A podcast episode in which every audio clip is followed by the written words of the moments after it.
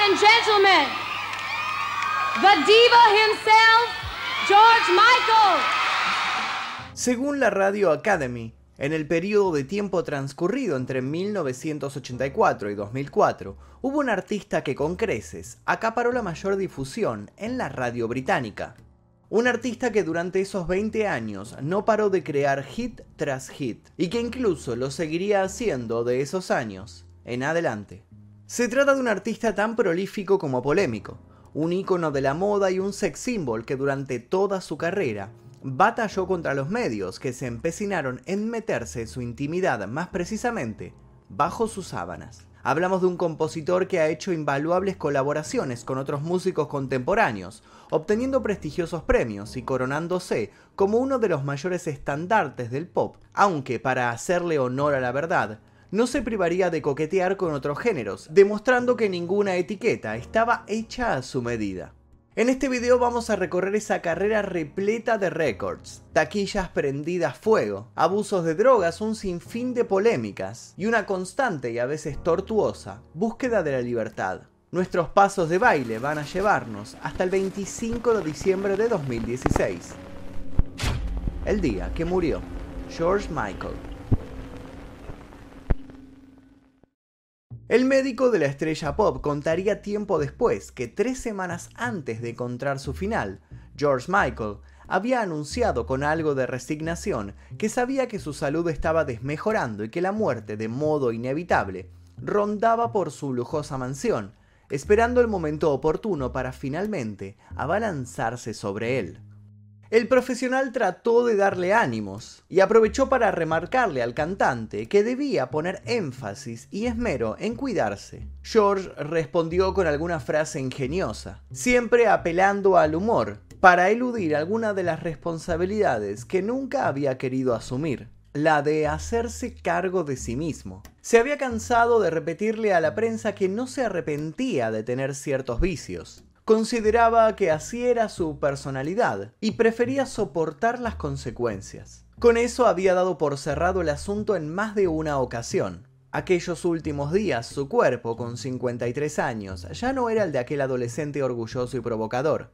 Su médico, de hecho, se permitió responderle la humorada con otra humorada. Le dijo que estaba cada vez más parecido a Elvis Presley, y no por su talento musical justamente. Estaba parecido al último Elvis, al que recluido no paraba de comer sándwiches repletos de jalea y de maní. George se había hinchado a tal punto que eso había despertado ciertas alarmas en su entorno. El médico, aunque percibió que las cosas no iban bien, no supuso que para fines de diciembre la señora de la guadaña por fin alcanzaría al huidizo George. En 1984, esplendoroso y abriéndose camino en la industria musical, George había compuesto el inolvidable Last Christmas, donde se lamentaba de haber regalado su corazón a quien no lo merecía. Justamente en la Navidad de 2016, más de 30 años después de la salida de ese tema, su corazón dejó de latir, quizás castigado por el consumo problemático de varias sustancias.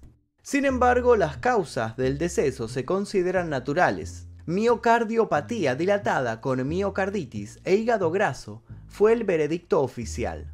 Su pareja, el fotógrafo y peluquero Fadi Fawaz, con quien el cantante compartía vínculo desde 2009, había pasado la noche buena durmiendo en su vehículo, cuando al otro día había entrado a la casa para tratar de charlar con George y quizás hacer las paces. Lo había encontrado tendido y sin respirar. Pasó una hora tratando de reanimarlo antes de llamar al 911. Sin embargo, George ya no se despertaría. Las palabras de Fadi al llamar a emergencias serían contundentes. Se fue. Está azul. Michael venía de luchar en los años previos contra una agresiva neumonía y había sobrevivido a un accidente automovilístico. Dejaba al momento de su muerte más de 80 millones de copias vendidas y un séquito de fans que lloraban la pérdida de ese falsete que durante los 80s y 90s había causado estragos en las discos. Luego de ese diciembre se avecinarían tormentas relacionadas con su herencia, pero no nos adelantemos. Comencemos por el principio de su historia. Michael nació el 25 de junio de 1963 y pasó su infancia en el norte de Londres, lugar al que su padre, un greco chipriota, había emigrado en 1950, mientras su progenitor se dedicaba a montar un restaurante que terminaría consumiéndole todo su tiempo, y mientras su madre se las rebuscaba para entrar en el mundo del espectáculo con sus estudios de bailarina, George empezó a deambular por las calles a muy corta edad. Allí, en callejones y esquinas, se topó con nuevas corrientes musicales que de a poco llegaban al país. Rápido en su cabeza empezaron a convivir viejas canciones de soul americano y nuevas composiciones que apostaban a la vanguardia. Sin perder tiempo con tan solo 13 años, George decidió meterse en ese fértil universo y compuso su primera canción. Quería que su voz se volviera famosa como la de aquellos artistas a los cuales escuchaba fascinado. Su padre negaba con la cabeza cuando lo escuchaba cantar por la casa con innegable reprobación, decepcionado por ver cómo su muchacho, según él, estaba perdiendo el tiempo. George se lamentaba por no tener con quien compartir sus pasiones, hasta que él y su familia se mudaron a Radlett. Una vez instalados allí, empezó a acudir al Bashi Mid School, donde conoció a un joven que no solo tenía sus mismas inquietudes, sino que sus mismas ganas de lanzarse a probar suerte en los escenarios. El muchacho se llamaba Andrew Ridgely Juntos formarían una banda que en 2008 sería elegida como la mejor boy band de todos los tiempos, venciendo a rivales de la altura de Backstreet Boys y NSYNC, entre otros. Junto a Ridgely, el hermano de este y otros dos jóvenes, George formaría el grupo de ska, The Executive. ¿Pero sería esta la banda de la consagración? Bueno, realmente no. The Executive tuvo corta vida y si bien llegaría a visitar algunos locales nocturnos, pronto el interés por esta banda desaparecería. Lejos de desanimarse, George y Andrew decidieron dar vida a un proyecto en el que pudieran tener un mejor control. Así que fundaron un dúo, y esta vez sí hablamos de la banda que marcaría un antes y un después en el mundo del pop. Hablamos de la mítica y única banda Wham. Nacida en 1981, Wham gozó de inmediata popularidad en las discotecas. La propuesta estética del proyecto, las melodías alegres y pegadizas y la calidad compositiva de George le significaron un temprano primer contrato discográfico. Pero ¿qué era lo que se esperaba? Muy simple, que el dúo hiciera buenas ventas al comienzo y luego desapareciera. Los productores especulaban con sacarles el mayor provecho posible y luego seguir en la búsqueda de más talentos a los cuales exprimir pero ellos no sabían que Wham había llegado para quedarse. A pocas semanas de lanzarse el disco debut, Fantastic, en 1983, los singles que se desprendieron del mismo se posicionaron en los top 10 de las listas de radioemisoras. Hasta ahí lo estipulado. Sin embargo, cuando el disco propiamente dicho logró alcanzar el número uno en ventas, las sorpresas no hicieron más que crecer y crecer. Lo mismo que las inversiones de quienes confiaban en la banda. Con el segundo disco de Wham llegaría Wake Me Up Before You Go Go. Para ese entonces, George y su compañero ya eran estrellas de escala internacional. George Michael se puso entonces una meta. Ya valoraban la banda de la cual formaba parte. Ahora quería ganar fama como letrista. Para tal fin retomó una canción que había escrito cuando tenía 15 años y le hizo algunos arreglos, la acomodó a su voz ya más madura y creó una balada emblemática que demostraría con creces su versatilidad. Hablamos de Careless Whisper, considerada por la crítica como la primera canción solista de George, quien ese mismo año ganaría el prestigioso premio Ivor Novello como mejor compositor del año. Para seguir marcando hitos, Wham se convirtió en el primer grupo occidental en realizar una gira por la China comunista, lo que le significó una amplia cobertura por parte de los medios, que veían en la osadía una muestra más de la valentía y vanguardia que ofrecía el dúo. Por ese entonces empezó a ser evidente que George sobresalía por sobre su compañero. En las presentaciones en vivo se llevaban las más largas ovaciones, lo que hizo que se empezara a rumorear sobre una posible e inevitable separación. Ya en otras ocasiones, los tabloides de turno habían sacado jugosas especulaciones sobre dicha ruptura, pero esta vez, a diferencia del resto, la ruptura se convertiría en un hecho cuando la banda lanzara en 1986 su último disco y pusiera fecha para su concierto final en el estadio de Wembley,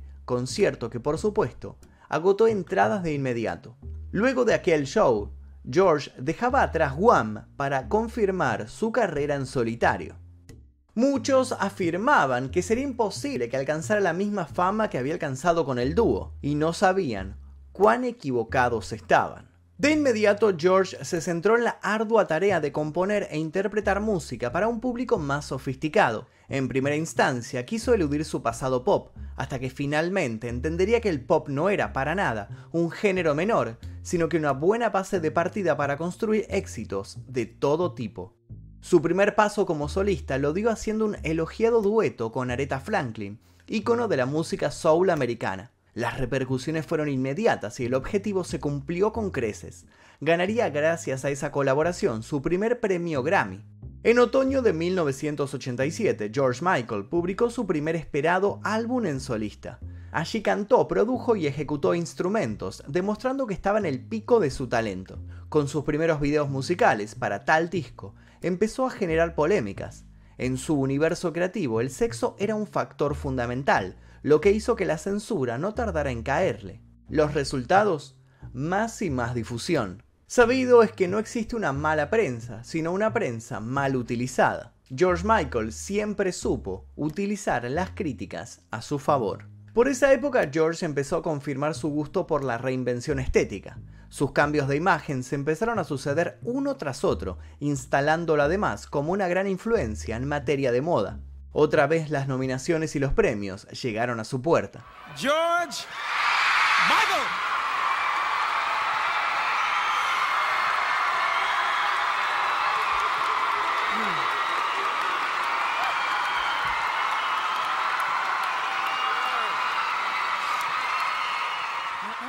Sin embargo, a pesar de su prometedor futuro y a una ambiciosa gira mundial en 1988, George empezó a mostrarse algo agotado y reticente a ser la figura que todos pretendían. De pronto se encontró hastiado y coartado por la maquinaria comercial en la cual había caído. Había empezado su carrera buscando libertad y estaba, bajo su criterio, cada vez más preso de exigencias ajenas. Esta situación lo llevaría a vivir una etapa llena de conflictos. En septiembre de 1990 fue lanzado al mercado su segundo disco. George se negó a hacer cualquier tipo de promoción para este álbum. Aunque las ventas no fueron malas, Sony, que esperaba mucho más, suspendió el lanzamiento de próximos trabajos del autor, quizás a modo de castigo. ¿Se terminaría la carrera del músico con este boicot? No, pero sí comenzaría una época llena de dolores de cabeza. Como resultado de la disputa con el sello, el músico no pudo editar un álbum en los siguientes cuatro años, lo que no significó que no siguiera en el centro de atención. Sin ir más lejos, en 1991 obtendría otro número uno al grabar en vivo junto a Elton John, que no tardaría en convertirse en su amigo. Al año siguiente, George Michael, junto a otros artistas como Guns N' Roses y David Bowie, participaría con el grupo Queen en un concierto tributo al fallecido cantante Freddie Mercury. Allí dejó muy en claro una vez más todo lo que tenía para ofrecer, volviéndose a convertir de a poco en un tesoro digno de ser explotado. Por fin a fines de 1994 lanzaría un nuevo disco, Older, y dos años después volvería a dar una actuación de larga duración para un MTV Unplugged. Entre la audiencia de ese día se encontraba Leslie Angle Harrison, su madre, quien moriría al año siguiente de cáncer. Esta muerte lo dejaría abatido. Como si fuera poco, antes de que pudiera reponerse, la prensa cayó sobre él una vez más, en esta ocasión generando un escándalo que alborotó la opinión pública. En abril de 1998, un policía encubierto detuvo a George Michael por conducta lasciva cuando le propuso tener sexo en un baño público de Beverly Hills. Hasta entonces, el artista nunca había hablado en entrevistas de su sexualidad, aunque mucho se rumoreaba al respecto. Aquella jugada y la cobertura por parte de los medios fue morbosa, poco ética y violenta. Tiempo después, George Michael diría que a los 19 años, mientras grababa el segundo álbum de Wham, había pensado en declararse bisexual frente a todo el mundo, pero luego por consejo de sus cercanos había desechado la idea. Agregaría que se arrepentía de no haber seguido su instinto. El silencio lo había convertido en carne fresca para los inescrupulosos. Pero el ídolo pop respondió al bullying de los periodistas con altura y con inteligencia. Cuando las revistas y periódicos se ensañaron con su sexualidad, tomó una decisión que se convirtió en símbolo. Pidió ceder una entrevista donde hizo un emotivo, sentido y aguerrido descargo. criticó a la sociedad, se criticó a sí mismo y enalteció su derecho de intimidad y de hacer con su vida lo que quisiera. Pasó de ser considerado una persona que se avergonzaba de lo que era, a convertirse en un referente para aquellos que tenían miedo a salir del closet. Como cereza del postre, respondió a la polémica suscitada por el incidente del baño, presentando un videoclip que terminaba con dos hombres vestidos con uniforme de policía, dándose un apasionado beso. Su revés fue aplaudido de pie. Cansado de hablar de sí mismo en lugar de ejercitar su talento, sacó en 1999 un álbum en el que recopiló destacadas canciones del siglo XX. Luego vendría Patience en 2000 y 25 en 2006, donde recogía sus 25 años de carrera. Para el año siguiente, en 2007, volvería inesperadamente a las portadas, por razones ajenas a sus hits. Quizás en una cruel venganza de la prensa por la lucha perdida hacía unos años. A sabiendas de que ya no podían seguir atacándolo por su sexualidad, decidieron poner el ojo en la conflictiva relación de George con las drogas.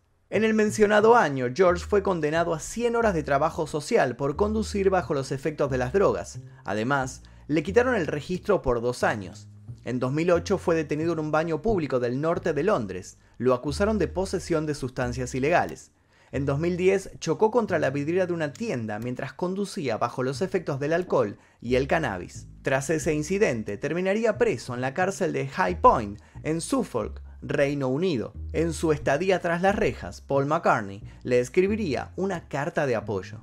En 2012 George lanzó su sexto y último álbum de estudio. Poco después tuvo que ingresar en una clínica suiza para desintoxicarse. Reconoció en ese entonces que fumaba unos 25 cigarrillos de marihuana por día. Luego vendría el declive de su salud y sus días hinchados al mejor estilo Elvis Presley, esos días que dieron inicio a esta historia. La pronta extinción de una estrella dejó al mundo consternado. Por pedido de la familia no se hizo pública ni la autopsia ni el examen toxicológico. Para muchos había sido un final evidente. Los últimos años habían sido particularmente oscuros para George. Sin embargo, mucho quedaba por salir a la luz. En los dos años transcurridos tras su muerte, George Michael no dejó de ser noticia. Y como le sucedió en vida, Apareció en todos los periódicos y medios de comunicación no solo por las ventas de sus canciones póstumas, sino también por asuntos más personales, como la lucha por su herencia. Una lucha encarnizada que se llevó a cabo entre su familia y su pareja. Si bien la disputa fue resuelta finalmente a favor de quienes tenían un vínculo de sangre con el músico, su último novio no tardó en dar explosivas declaraciones. Luego de ser expulsado de la mansión en la que vivía con George, Fadi Fawaz fue visto por la zona rompiendo vehículos. Fue detenido por daños, por posesión de un cuchillo y por tenencia de drogas. Declaró estar enojado por haberse quedado fuera del testamento y culpó de todo a una traición por parte de los abogados. Desde entonces, ha atacado a la familia de George y dio a conocer que tomó fotografías de su cuerpo sin vida.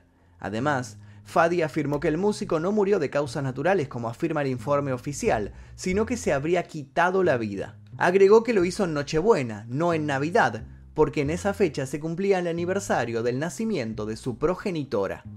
Mencionó por otro lado que George había tenido unos cuantos intentos de suicidio previo, pero que nadie quería hablar de eso. Sus teorías fueron ampliamente analizadas y al día de la fecha muchos las consideran válidas. Otros en cambio dicen que Fadi está resentido y que George Michael, autor de temas románticos que quedarán para siempre en la posteridad, murió de tristeza. Y sí, para justificar esa historia, hay una trágica anécdota que debemos conocer. Todo habría comenzado en 1990. En octubre de ese año, en un viaje previo a Rock in Rio 1991 que iba a realizarse en enero, George conoció al diseñador brasileño Anselmo Felepa. Rápido había nacido la química entre ellos. Se pusieron de novios enseguida, pero en diciembre Felepa dio positivo en HIV voló hasta Londres para decírselo a Michael en persona. Quienes estudian la biografía del artista coinciden en que esto fue un punto de quiebre, más precisamente el inicio de una pronta caída en espiral, que se agravaría con la muerte de su amor, menos de dos años después. George habría cargado con una gran culpa al respecto, dado que su pareja, para preservarlo de lo que la prensa podría decir, había decidido no tratarse. Al día siguiente de la muerte de Anselmo, George, devastado, habría hablado con sus padres de su condición sexual. Tenía para ese entonces 30 años. Cuentan que siguieron tres años de depresión profunda, o lo que él llamaba el agujero negro. Había logrado salir, sí, pero muchos sostienen que una parte de él habría muerto tras aquello, que ese habría sido el punto de quiebre para su inminente y efectiva autodestrucción. Exactamente tres años después de su muerte, la hermana más cercana a George moriría con 59 años. Las navidades se convirtieron entonces en una maldición para la familia. Cuando falleció, el músico estaba dando sus últimos toques a Freedom, un documental sobre su vida. Su amigo y manager completó el trabajo, que se estrenó en 2017. En el mismo, George menciona que espera ser recordado como una persona íntegra. En marzo de 2019, la Galería Christie's vendió por 11,3 millones de dólares la impresionante colección de arte contemporáneo que había reunido George Michael. Unos meses después, se publicó This is How We Want to Get High, una canción grabada en 2015 e incluida en la banda sonora de la película Last Christmas, el único tema inédito del artista hasta ahora. Durante un tiempo fue común escuchar que George Michael era el paradigma de persona que había vivido a su modo y bajo sus propias reglas. Hoy, conociendo mejor su historia y en un mundo un poco más consciente, podemos afirmar que para vivir como quiso, George Michael tuvo que enfrentar mucho dolor, un dolor infringido muchas veces por una sociedad despótica que alaba lo diferente, solo para después destruirlo, de modo encarnizado. Y hasta aquí el video del día de hoy, espero que les haya interesado la vida y la muerte de George Michael.